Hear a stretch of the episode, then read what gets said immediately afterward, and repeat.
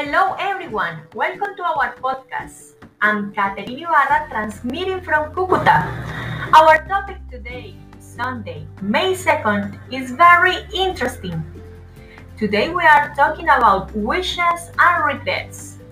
I'm with my friends Cindy Vargas, Jessica Bolaños, and Marlene Riascos. How are you doing, girls?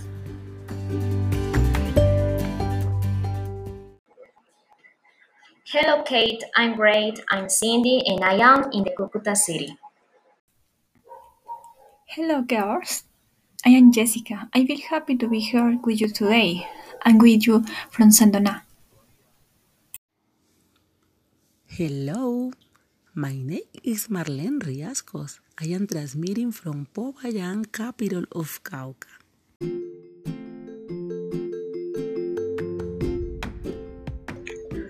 Well, girls, as you know, we all have desires, things that we would like to have, or things that we would like to do. Or maybe we want a different situation in our life. For example, I work a lot and I don't have too much time to relax or exercise. I wish I had more free time. Or another situation, I spend too much time working, so I didn't share enough time with my son when he was a baby. Then, to express my wish about this situation, I can say, if only I had spent more time with him. So, we can express our wishes or our regrets in English is easy, but we need to pay attention to some structures. In this podcast, we are going to explain this topic, giving you examples from our real life, and exercise for you. That way, you can practice with us expressing your desires or your regrets. Well, let's explain how to express wishes and regrets with meaningful examples. Firstly, pay attention to the present tense. To describe a situation that we would like to be different now in the present, we use wish and the past simple like this. I don't have a bakery now, but I would like to have a bakery. So, to express my desire, I can say, I wish I had my own bakery. Cindy, could you tell us about your wishes?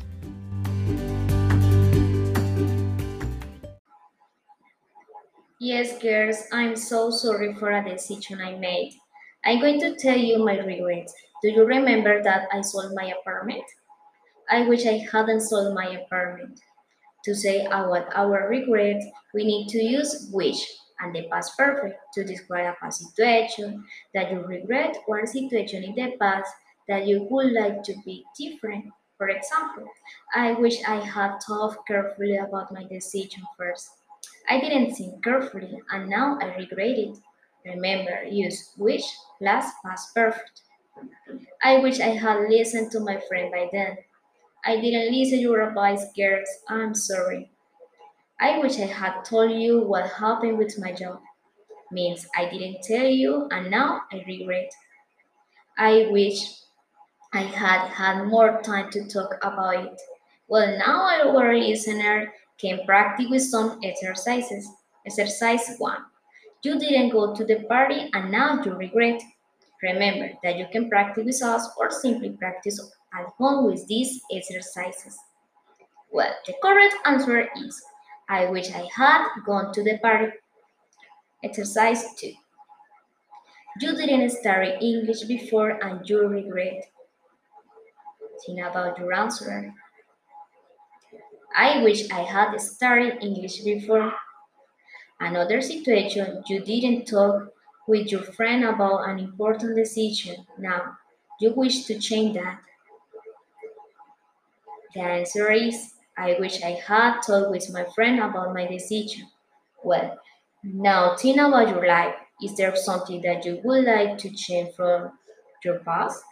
Mm, we always have something that we regret, a bad decision, something you didn't do, or something that you didn't in the past. I will tell you something about my life. I wish I had studied zoology. I like animals and I would like to help to protect their, their habitats. So I wish I had studied zoology. I'm happy with my profession, I'm a teacher, and I like helping children to learn. I wish I had started learning English sooner. And now tell us about your wishes and regrets. Thank you, Cindy. I love your presentation of the topic. And we have more wishes to share with. I will tell you about my wishes and also how to express complaints. When you want someone to change his behavior, for example, my little brother is always annoying and I can't watch my favorite TV show. I wish he would stop making noise. I don't like the noise that he's making. I would like to change the situation. For this structure, we use which, someone, or something, would, in the very form of the verb. Let's see more example. I wish my brother would study more. He doesn't study every day. I'm complaining for this situation. I wish he would study every day. I wish he would not be so lazy. It means he is lazy and I don't like that. I wish my relationship with my boyfriend would work. I doesn't worry you. No. Uh, I would like to change that. Now, our listener can practice your tour. Use which plugs uh, someone or something plugs wool plugs base for the bear. This is the situation. Your sister doesn't heal you at home. Complain about it. You have some second. I wish my sister would help me at home. Here another situation. You want your student to be on the time for class because they are always late. Tell them think about the structure. The answer is I wish you would be on time. Well, but if you want to express your wishes or complain in these parts, use with plus would have plus past perfect. For example, I wish to will have been on time for the class last week. I wish my sister would have killed me a how yesterday. Well, a little more practice. Think about this. Your boyfriend didn't call you yesterday. Complain Tell him your wishes. You have some second. The answer is I wish you would have called me yesterday. Well done.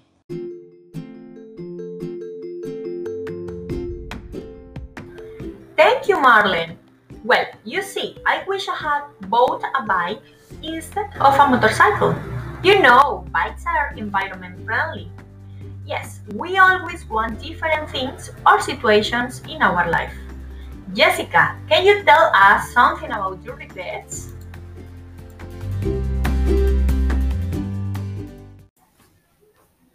Well, let me tell. I wish I had learned to play a musical instrument when I was at school. I remember that the teacher told me to learn to play something. Well, it's never late. I can learn now. I would like to play the piano or maybe the drums. Thank you, girls, for sharing your wishes and regrets with explanation for our listeners. I would like to add how to express regrets using if only. When I make a mistake or I feel sorry for a situation in the past, something sad or wrong, I can use if only and the past perfect. Did you remember that at Kate's birthday? I told you I was on a diet, so I didn't eat cake. Oh, if only I had eaten a piece of that cake. It looks so delicious. I was so full. And do you remember, girls, that I couldn't visit my great grandma in December? If only I had visited her. I didn't visit my granny, and she passed away the same month, and I couldn't see her. That was so sad. Talking about the structure, we can use if only or wish is the same, but if only is more formal.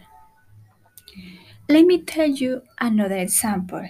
If only I hadn't been so stubborn when I was a teenager, everything would have been easier for me. I was too stubborn and it complicated my life and my relationships with my family and my friends. I regret that now. Here's another wish for the past. It started raining. Oh, if only I had brought my umbrella. I didn't bring my umbrella. I regret now. Alright, now let's practice with more situation. You didn't study for your English test because you were playing video games and you failed the test. Use if only plus past perfect. Did you got it? Let's check it out. If only I had studied for the test. You see? It's very easy. I'm going to tell you another situation. You eat a lot of junk food and now you are fat. Well, surely you regret that. If only I hadn't eaten that amount of junk food, etc.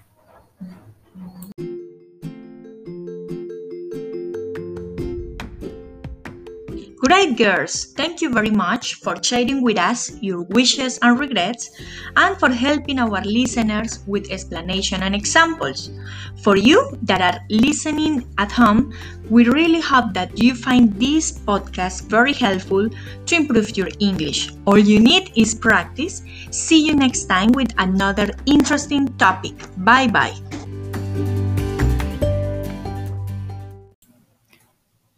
Was a pleasure to have shared this time with you. You opportunity, girls. Of course, Catherine. We'll see you soon.